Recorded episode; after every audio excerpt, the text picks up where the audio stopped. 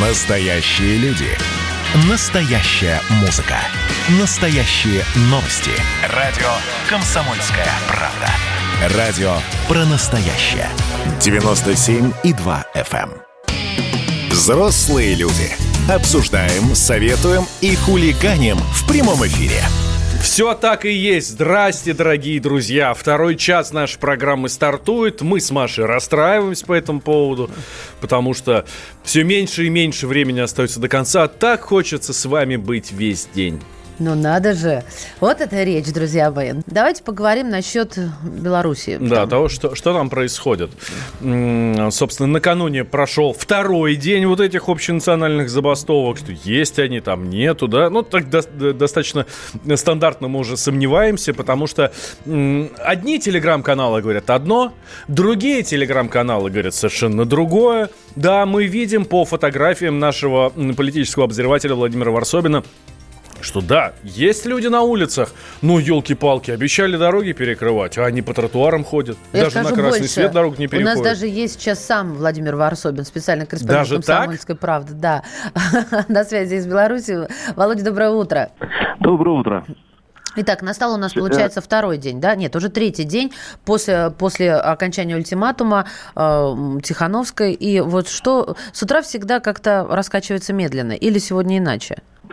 Я думаю, что считать сейчас дни в забастовке бессмысленно, потому что, да, возможно, можно заканчивать на вчерашнем дне, на втором, потому что сейчас забастовки ну, практически нет. Но вот я сейчас нахожусь э, в Гродно, у, у- у самого протестующего, у самого бастующего завода «Азот». Вот сейчас только я подъехал. Так вот он работает, теперь даже те, которые бастовали вчера, они сейчас вышли на смену. И, в общем-то, главное, э, и, в общем, главный оплот забастовочного движения вот э, сегодня пал. В общем, А, Володь, протухла вечеринка, да? Ну, я, я, здесь- я чувствую в своем голосе злорадство. Конечно. но, э, в том, что ты на работе, я понимаю. И ты хочешь, чтобы все работали. Да. А, но есть пока, как говорится, не надо говорить гоп, пока не перепрыгнешь. И сегодняшний день еще пока не закрыт. И а, что будет завтра, тоже непонятно. Я боюсь давать прогнозы. Но то, что и точно, выходные снова будут жаркими, потому что я уже читаю в телеграм-каналах, что, допустим, здесь, в Гродно, в субботу а, будь- э, будет э, попытка шествия с автовокзала в три часа в поддержку протестующим вот на, как раз на Азоте.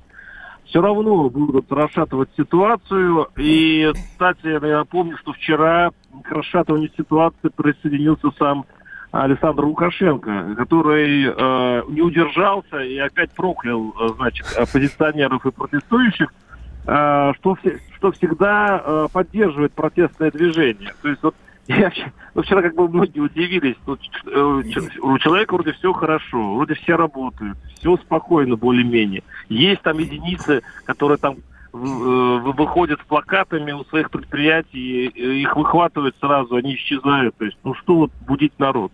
Ну, он снова вчера э, начал говорить про то, что вс- всех э, уволят, э, студентов сдадут в армию. Вчера вечером уже пошли по вузам списки, кто идет на отчисление. Серьезно? Уже будет- вот списки сформировали? Я просто Да, вчера так возмущалась да, и уже- этому. И уже э, вот пока это официально не подтверждено, но на персональных страничках в социальных сетях преподаватели уже говорят, что меня уволили. То есть там уже есть и, скажем так, кадровые жертвы среди преподавательского состава. То есть идут ожидаются репрессии. Да, они уже начались. широкие, Э, да, насколько они будут широкие, пока непонятно, но это, это только подхлестет протестное движение. Володь, а легендарный демонический белорусский ОМОН как себя ведет?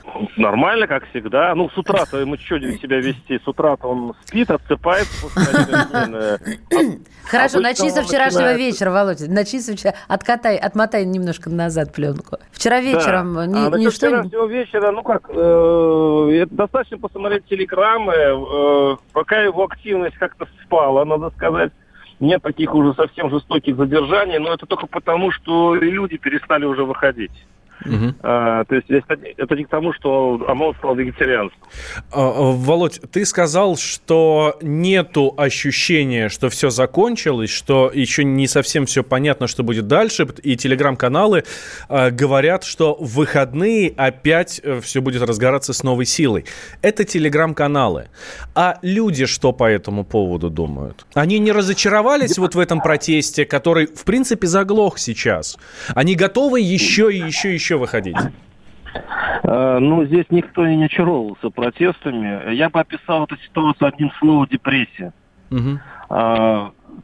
Люди э, подавленные, люди не понимают, что делать. Это, знаешь, это как вот жить так, как они живут, вот с тем, что есть наверху, для них невозможно, но еще невозможнее э, идти э, против силы, ну, против э, явно превосходящего э, сил противника, как говорят. Ну, какой смысл делать себе самоубийство, да, то есть, ну, выйдешь ты, ну, тебя уволят, да, там, вышел.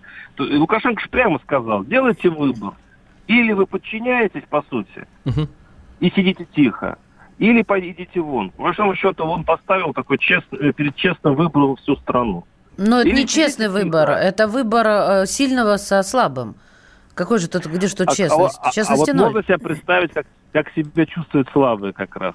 Это очень, очень такое противное ощущение, когда ты не знаешь, что делать. Это гнев, это злоба, обида, а у обиды нет срока давности. Он на самом деле подкинул уголь... Э, угольков, или как дровишек даже, я бы уже сказала. Как я вчера выразилась, политтехнологи ушли на больничный или уволились. Да. Совершенно странное поведение, как вот возврат и откаты назад. А у тебя такое же ощущение, Володя, я так понимаю, вот из, исходя из начала твоего выступления, или я все-таки не так очень хорошая, Очень хорошая такая, да, не аналогия, но очень хорошее э, наблюдение по поводу политтехнологов. Я подозреваю, что их вообще не было. А, потому что э, известно, все как Полишинели в Беларуси, что э, Лукашенко не слушает политтехнологов. У, них, у него обычно их и нет. Поэтому. Я думаю, что его такое смягчение риторики некоторое было из-за давления, и он почувствовал вдруг силу в оппозиции. И как настоящее, тут это в хорошем смысле этого слова, политическое животное, которое э, имеет такой звериный нюх на, на ситуацию, он, э, он себя немножко сдерживал тогда. Сейчас он дает волю э, накопившим чувствам, потому что видит, что противник слаб. Э, слабый противник вызывает желание догнать и, и, и в общем-то, добить Добейся. его окончательно, что, да, чтобы э, вообще он же попал очень стрессовую ситуацию, неожиданную для себя. И ему очень хочется думать, что это какой-то кошмарный сон. И он закончится. Володь, спасибо тебе огромное. Спасибо, да. Владимир специально Варсобин. Для, специально для тебя, Вов, у нас сообщение. Очень люблю Варсобина. Передайте ему привет да. и пожелания стойкости. Он молодец. А, продолжим тему Белоруссии в авторской программе Владимира Варсобина «Гражданская оборона». Сегодня бывший кандидат в белорусский президент Андрей Дмитриев поспорит с писателем Владимиром Перевозчиков, Перевозчиковым. Жив ли еще белорусский протест? Как раз то, о чем мы сегодня э, с Володей э, сейчас говорили. Сегодня в 16 часов по московскому времени. И смотрите, тут накануне стало известно, что известный политтехнолог Виталий Шкляров был отпущен из, э, из тюрьмы, э, э, из-под домашнего ареста. Он сначала сел в СИЗО, потом под домашним арестом. Мы связались с его адвокатом, тоже были сообщения, типа, он летит в Вашингтон уже. Э, мы связались с его адвокатом Антоном Гашинским. Он говорит, что да, но не все так просто. Но я напомню. Точно могу сказать, что на территории Беларуси его нету. Следствие еще не закончено и уголовное дело продолжается в отношении него. Мы просто написали ходатайство о разрешении на выезд за пределы территории Республики Беларусь для того, чтобы повидаться с его семьей и поправить свое здоровье. Это ходатайство было удовлетворено. Такое разрешение мы получили. Мама его сейчас находится в больнице. После звонка Помпео была достигнута договоренность, что его отпустят. Все было в лучшем виде сделано, не переживайте. Я напомню, что Виталий Шкляров, политтехнолог, он проходил по э, делу и проходит, до сих пор дело еще не закрыто, а, по делу Тихановского, поэтому вот отпустили, чтобы полечился, но он под подпиской о неразглашении. 30 минут, ни слова в перерыве, даже шепотом, светить. Ни страха, ни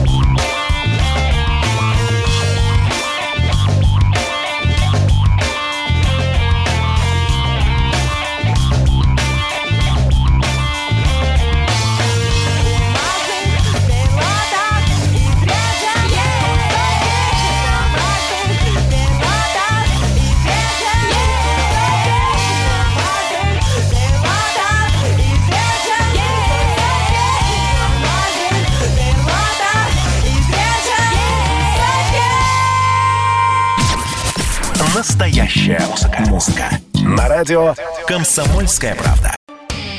Взрослые люди. Обсуждаем, советуем и хулиганим в прямом эфире.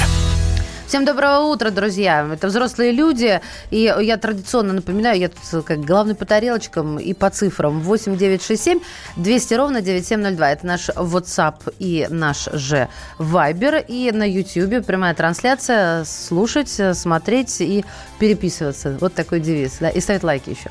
Да. Точно. Вот, кстати, действуй, смотри. В прошлый раз призывала, вот увеличилось. Ребята, молодцы, давайте.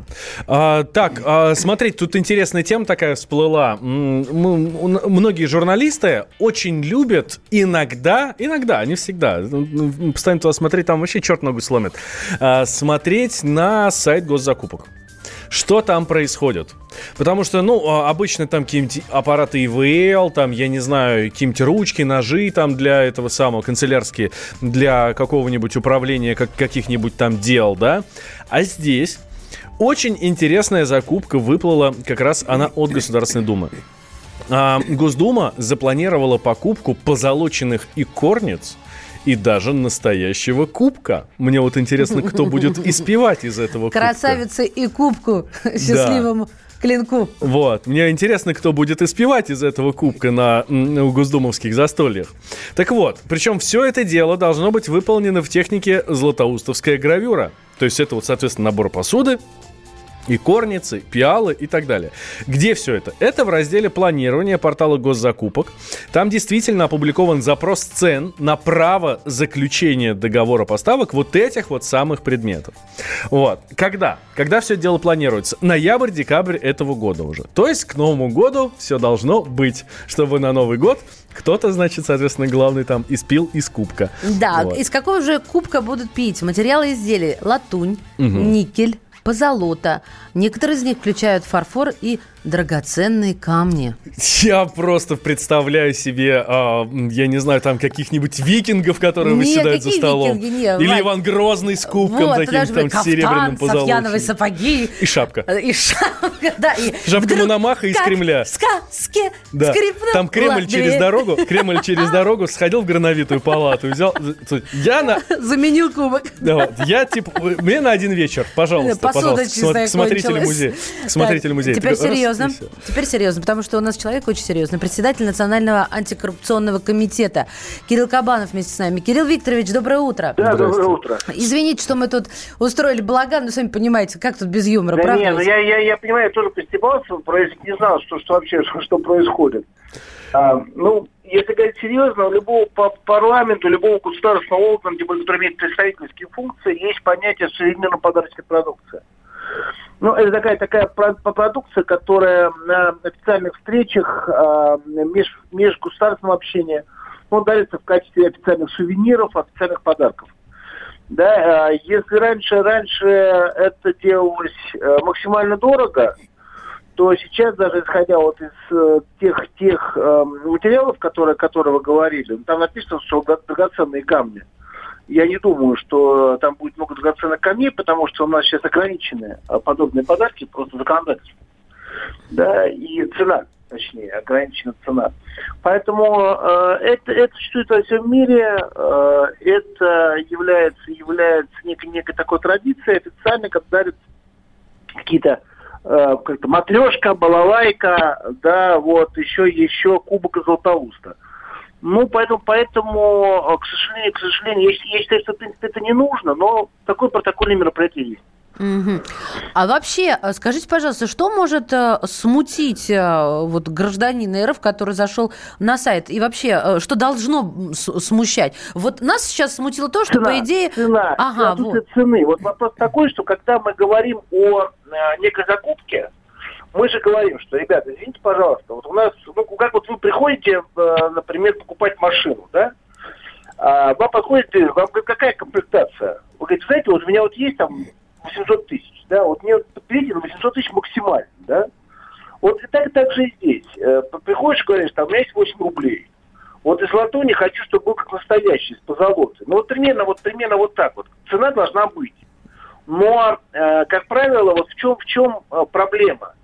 Э, когда дают такие технические задания, уже примерно, когда вот эти вот, вот, вот описание такое, подробное описание, уже примерно люди понимают, что они будут закупать.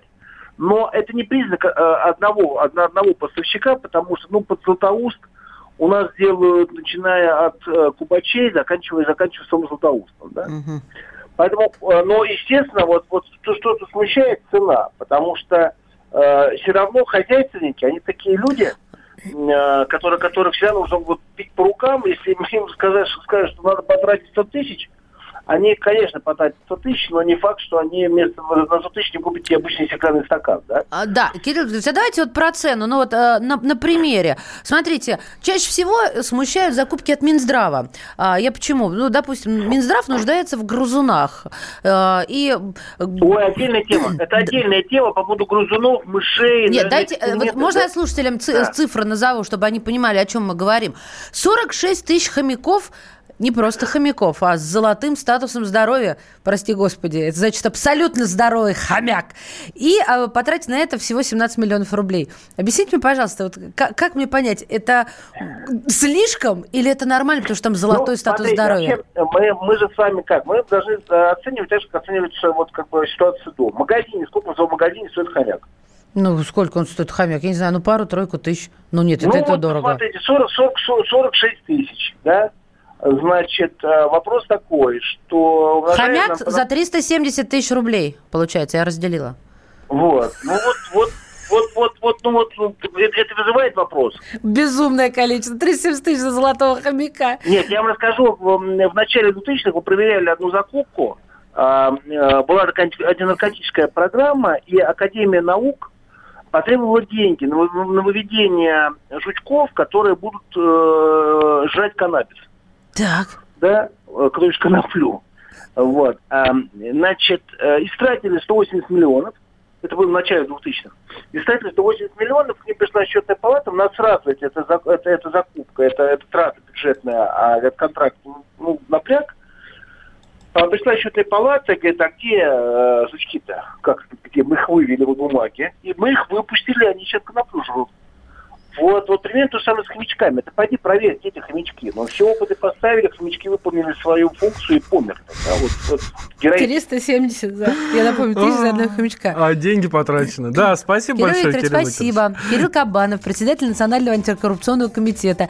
Вот так э, в общем, замысловато могут э, и рассказывать, рассказывать люди большого уровня. Да, в общем, на позолоченный кубок внимания обращать не стоит, ничего в этом страшного нет. А вот по поводу хомячков надо задуматься. А конь за 200... Нет, конь может быть за 200 тысяч. Ну, конь, конь за 200 тысяч это нормально. Кони да. в яблоках, кони серые. Да, да, и вообще, как мечта моя, это и за 250 потянет. Вот я тут читаю, да, а, самые интересные госзакупки года прошлого, да. Например, администрация небольшого города Вихаревка в Иркутской области в ноябре 2019 года заказала за 46 миллионов рублей с, э, уборку с улиц города 18 трупов бездомных животных за весь 2020 год.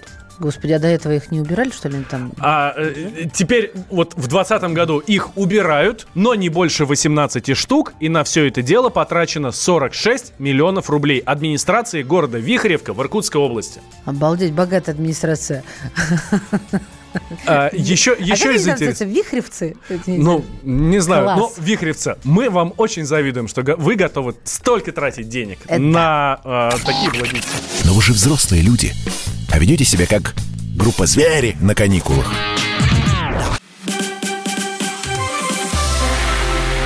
Это было начало. Это действительно история, которая будоражит. Так вся страна обалдела. И Россия родина слонов, она от океана до океана, да. И мы, мы всегда правы, мы никогда не сдаемся. И самое главное, что же будет дальше? Комсомольская правда. Это радио. Взрослые люди. Обсуждаем, советуем и хулиганим в прямом эфире. Да, вместе с вами мы это делаем, дорогие друзья. 8 800 200 ровно 9702 наш номер телефона и вайбер с ватсапом плюс 7 967 200 ровно 9702. А, да, во-первых, здравствуйте вам, вот как раз нам пишут. Не сочтите за фамильярность. Ой, а посмотри, откуда вот, этот, э, вот это сообщение. Плюс 972. Это что такое вообще? Непонятно. Мне интересно. А, Израиль, господи, написано же. Не сочтите за фамильярность. Но чувства меня переполняют, Мария, Валя как двойное имя, да? Как будто угу. у меня Мария Валентина, да? Я балдею, когда вы вдвоем ведете передачу. А, вы галактика. Пишите, пишите. И никто не тянет одеяло на себя. М-м, Олег из Израиля. Ага. У вообще, нас, у нас вообще можно было понять. Одеяла. Вообще... У Валентина свое, у меня свое, поэтому нам хватает, Олег. А, вообще, а, откуда наш слушатель нам пишет, можно было понять по, э, по приветствию.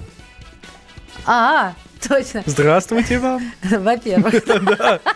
Слушай, прелесть какая. Олег, спасибо большое. Спасибо вам. Да, э, вам тоже всего самого наилучшего. Будем надеяться, что карантин, который там введен в Израиле, насколько я знаю, он до сих пор введен, э, вас не коснется, и все будет у вас хорошо. И не только у вас, а вообще у наших всех слушателей. Не просто так я называл номера вайберов с ватсапами всякими. Давай.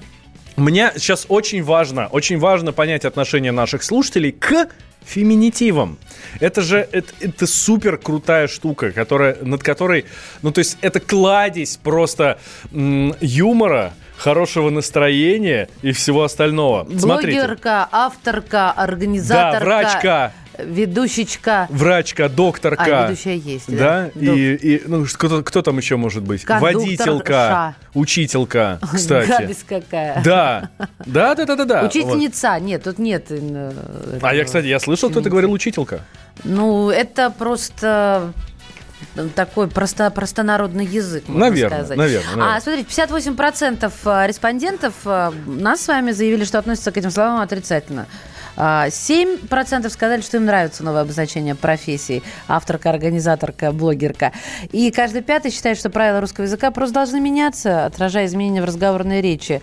А вот против выступает, э, против пересмотра правил, выступает аж 74% респондентов. Но мне кажется, все-таки язык это такое что-то живое, с чем спорить невозможно. Ну да, 74%, как бы они ни были против, он все равно поменяется рано или поздно. Но в наших с вами силах э, использовать или не использовать вот эти вот феминитивы. А, давайте поговорим об этом с лингвистом, профессором Высшей школы экономики и РГГУ. Максим Крангаус у нас на связи. Максим Анисимович, здравствуйте.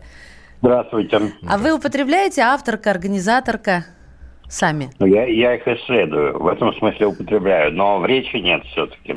Потому ну, что только, вам претит... Только если меня собеседница попросит это сделать, ага. конечно. Конечно, я пойду на встречу. Нет, я так не буду делать и просить вас об этом, потому что я вот из э, тех процентов, которым это не очень как-то...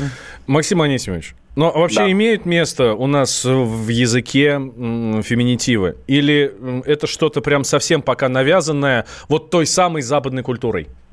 Нет, но феминитивов в русском языке огромное количество, никем не навязанных. Это писательница, учительница. Э, и, и э, дальше, дальше можно продолжать ряд бесконечно. Э, и здесь никаких проблем с феминитивами в русском языке нет.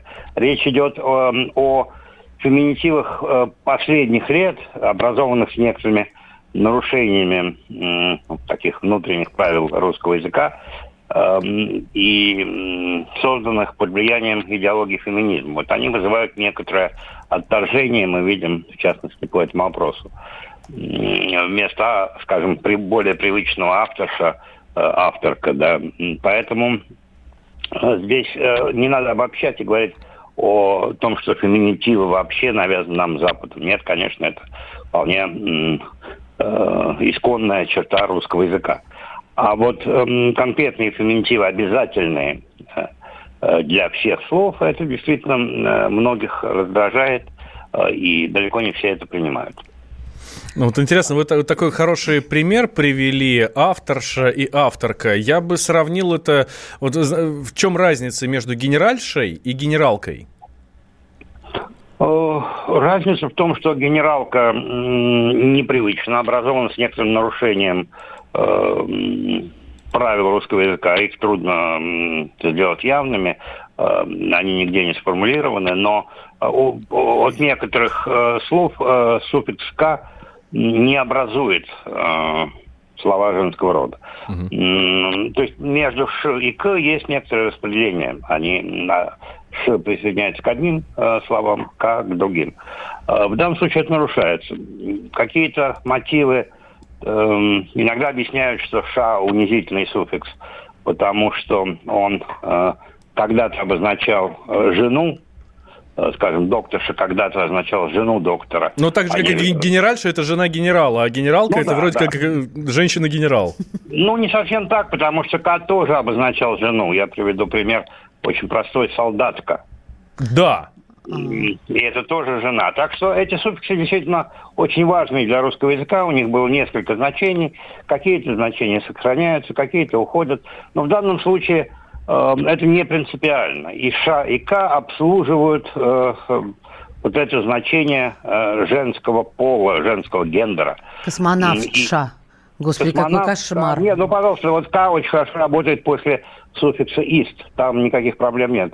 Э, Футболистка, штангистка, да, Это да. никаких ограничений нет. Максим Анисимович, а вот я, с, э, мне кажется, я слышала как раз это от вас, что вы считаете, язык живой, он должен развиваться, и э, нельзя его где-то прибить гвоздями и оставить э, э, как есть. Но, тем не менее, Да. существуют какие-то вещи, которые, ну, режут наш слух, наш слух. И вот все дело в этих суффиксах, как, как минимум вот в этой теме, в которой мы сейчас с вами, которую мы сейчас с вами обсуждаем. Так не проще ли избавиться от чего-то, как, например, некоторые языки избавляются от склонений числительных. Может быть, нам от каких-то суффиксов э, просто отказаться, и все будет просто и не раздражительно. Но это так же радикально, как и настаивать, что эти суффиксы должны присоединяться к этому слову. Я бы даже сказал более радикально. Все-таки без суффиксов «к» и «ш» нам будет очень тяжело. Мы к ним привыкли. И вдруг э, всему народу отказаться от этих суффиксов, ну, я думаю, что это просто нереально. Эм, так что мне кажется, что надо э, язык развивается по каким-то внутренним законам, иногда под влиянием идеологии, мы это знаем. Э, Иногда власть влияет на язык, иногда мы видим общественные движения влияют на язык. Но все-таки язык довольно мощная система, которая действительно не должна меняться резко, потому что тогда это для большинства носителей языка будет крайне неприятно. Мгм. Спасибо большое, Максим Анисимович. Максим Крангаус, лингвист, профессор Высшей школы экономики и РГГУ, был с нами на связи. Классно нам пишет э, наш слушатель Дейв.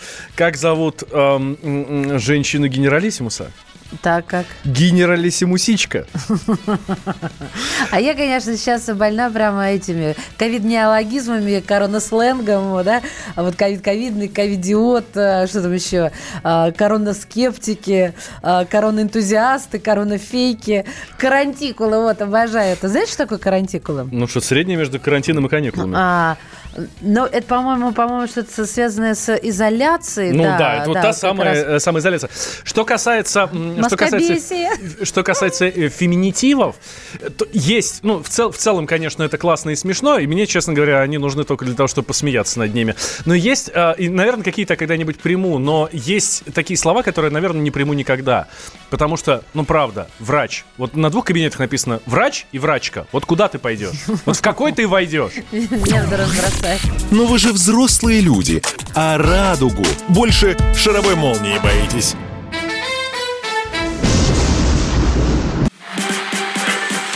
А вот о чем люди хотят поговорить, пусть они вам расскажут, о чем они хотят поговорить. Здравствуйте, товарищи! Страна служит! Вот я смотрю на историю всегда в ретроспективе. Было, стало.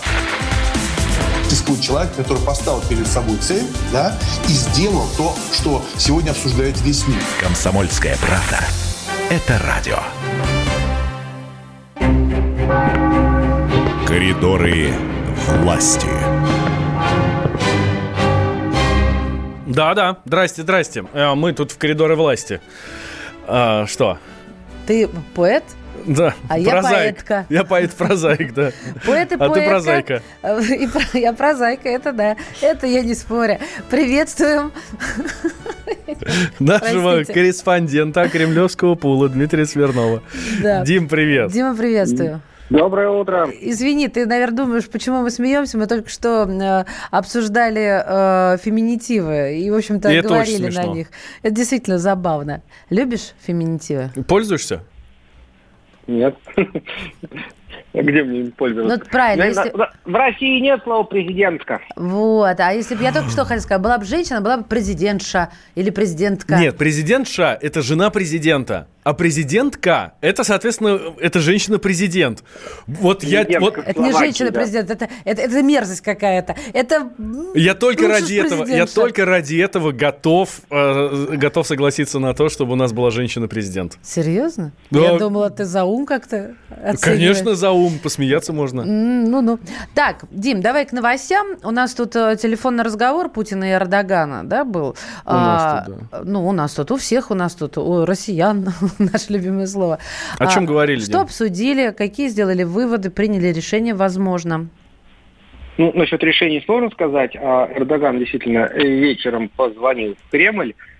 Второй разговор уже, в общем-то, с начала кризиса в Нагорном Карабахе. А, вот. И как бы зашли издалека, поговорили сначала о Сирии, потом о Ливии, а потом добрались, в общем-то, уже и до Нагорного Карабаха. Ну, я не знаю насчет приведет ли это к чему-то, да, но всегда как бы, лучше разговаривать, чем не разговаривать. И, в общем, тут обширнейшая такая была повестка, по крайней мере, как трактует нам сайт Кремля. Во-первых, с российской стороны, то есть Владимиром Путиным, была глубокая озабоченность связи с продолжающимися военными действиями, а также все более масштабным вовлечением в боестолкновение террористов с Ближнего Востока. А если Путин говорит, что вовлекаются террористы с Ближнего Востока все более масштабно, он это говорит не просто так, он знает, о чем говорит. Видимо, было что предъявить товарищу Эрдогану. Дим, глубокая озабоченность, это прямо, это, Это сильно... да- поддостало, серьезно. Это прямо сильно э, Да ты уже жестче, просто- да? Эрдоган уже вот ты прям вот, вот так прям сказал он ему. Вот, да. Вот. Мне Потом кажется, с ним говорить не надо. Мне кажется, с ним надо действовать. Потому что, судя по его поведению, он Хорошо, Маша, и забыл. хорошо, Маша, А что не ты на том конце Не провода была. президентка я, да, хорошо? Да. А может, нет? Ладно, извините, сорвалась. Так, все-таки... Я, Да, на- Нет, давай, давай спросим президентку, как действовать-то. Ну как, пожестче я бы действовала. Отшлепать. Какие-то А а условия а как? поставила. Не, погоди, сейчас я вот программу я тебе не буду выдвигать, это глупо. Ну, К видишь, этому как надо готовиться. получается. Не надо мне, вот видишь как, а хотела как лучше. Я бы подготовилась. Но мне кажется, вот это некая лояльность по отношению к людям, которые к странам, ну, к- символизируют которые президент другой страны, да, сейчас я веду речь, конечно, о Реджеп Таибе и Эрдогане. А, мне вот эта лояльность совершенно не симпатична. И ты прекрасно это знаешь. Я всегда высказывала не симпатию к этому человеку, у Ну, которого тройное дно. можешь как бы это высказывать что угодно, и может Ну, даже конечно. Путин, это как бы он и есть неделю, потом не может. Я вот с высказываю каждое утро. Вот, но э, надо понимать, что за каждой там лояльностью или нелояльностью стоят люди и экономика, и, в общем, вот, понимаешь, если скажет Путин, как было уже, да, когда сбивали самолеты, э, вот скатывается, мы все видим, э, Турция в... Причем, что характерно, Путин говорил конкретно мне, в городе Нижний Тагил.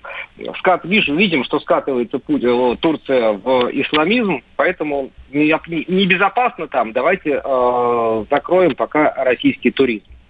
И тут же, я не знаю, первая ли ты или каких передачах скажут, да вы что, как это, кто-то мне тут из-за каких-то своих интересов указывает, где мне отдыхать? Нет, я так не скажу. А ну, не, не ты, так кто-то, да? ну, со- сосед, сосед по партии Саш, твой. вы ну. чё? Нет, Какое погодите, вы вы, имеете вы- право? вы, э, полемику ведете а, неравноценную. Это совершенно... э, нет, погодите, это действительно... Вот как раз такие вещи я и желаю, и жажду. Немножко а, более строгие, жесткие, и я готова быть вовлеченной. А потому что глубокая озабоченность э, равно лояльность. Это, это уже утомляет. Ну, хорошо, бог с ним, с этим словосочетанием, формалис... А, таким а, нет, крючкотворным. подожди, подожди. А Ну. есть другая сторона, э, может, вторая или третья, да? Э, Если там мы глубоко не лояльны и говорим, что Режеп Таип Эрдоган, мы с тобой с сегодняшнего дня в контрах. Да. Вот. И газ тебе продавать не будем, или еще что-нибудь. У нас а, там огромные, как сказал Путин, экономические связи, там более чем на 20 миллиардов долларов мы им всякого разного продаем. Вот. И мы, значит, из-за того, что вот Турция какие-то... Из-за чего мы с ними ссоримся? Из-за того, что Эрдоган э, как-то участвует на Горном Карабахе, а на Горный Карабах это где? Это в Ростовской области или где у нас? Из-за того, что... Мы... Нет, почему? Из-за того, что такая полемика ведется Алиевым, например, что если э, будут вмешательства в этот конфликт третьей страны, то Турция обязательно, извините за жаргон, впишется. А какая третья страна может быть? Какая, ребят? США. А, или США, да, или, может, там какой-нибудь, не знаю, Исландия. Всем ну, понятно, какая страна. Давайте финишируем на том, что у России есть свои интересы, они не тождественны интересам там, Азербайджана или Армении, они как раз э, задача Путина защищать наши с тобой интересы. А наши с тобой интересы в том, что не испытывать великоросскую гордость, а в том, чтобы продать Турцию еще на 40 миллиардов газу или чего-нибудь там. Какой ты, Дмитрий. Да. Дим, давай по, по, по другим новостям пройдемся, потому что я что-то вот сегодня по запросу Путин новости в, в поисковиках очень много всего выдает и очень интересного. Да? Вот, например, говорят, что Владимир Путин пошутил о происхождении коронавируса. Владимир Путин пошутил. Как как они закамуфлировали это, видимо, историю с летучей мышью-то. Вот. Далеко ушла, да, мысль наших коллег. Ну, суть в том, что Путину вчера на Совете по культуре, на Совете по культуре и искусству пожаловались на цирковых животных, на их э, безвыходное положение, что они застряли в городах, где были гастролировали, и там, значит, голодают.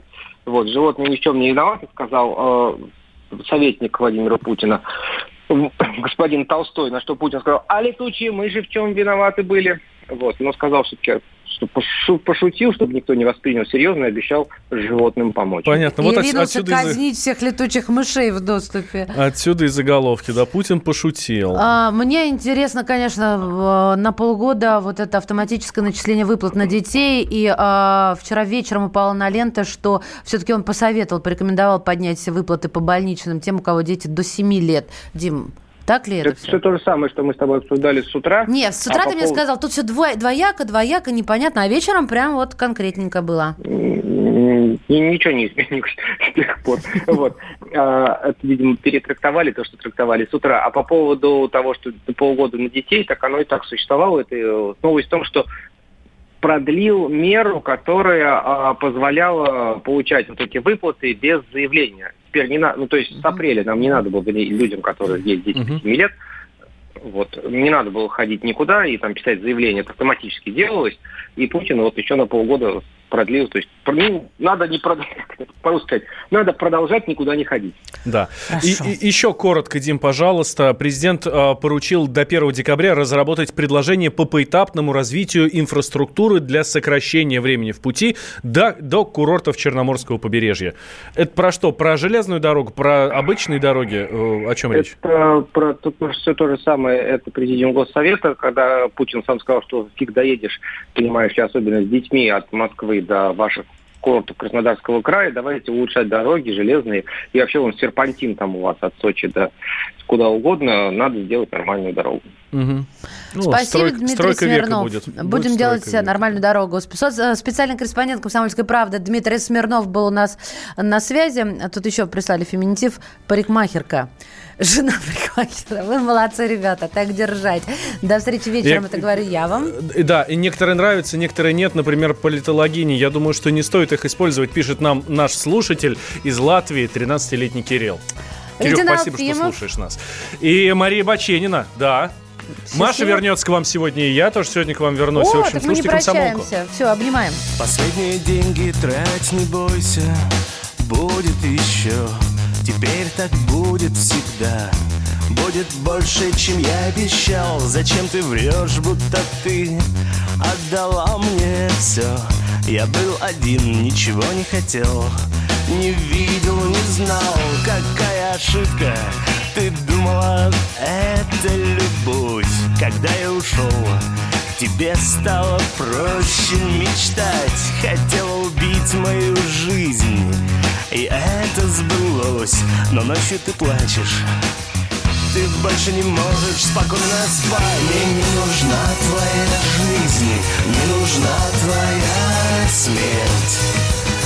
Охотники рядом Если будут стрелять, ты отвернись Чтобы не встретиться взглядом Мне не нужна твоя жизнь, не нужна твоя смерть охотники рядом.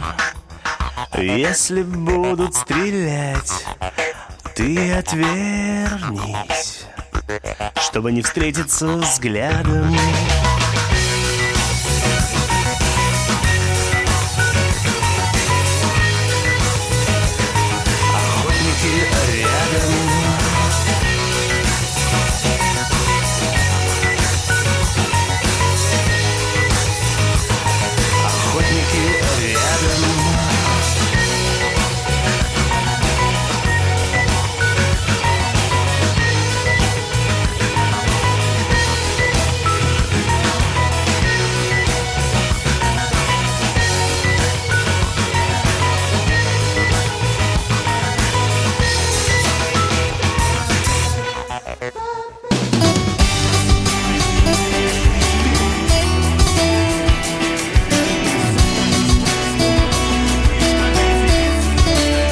Осень на радио «Комсомольская правда».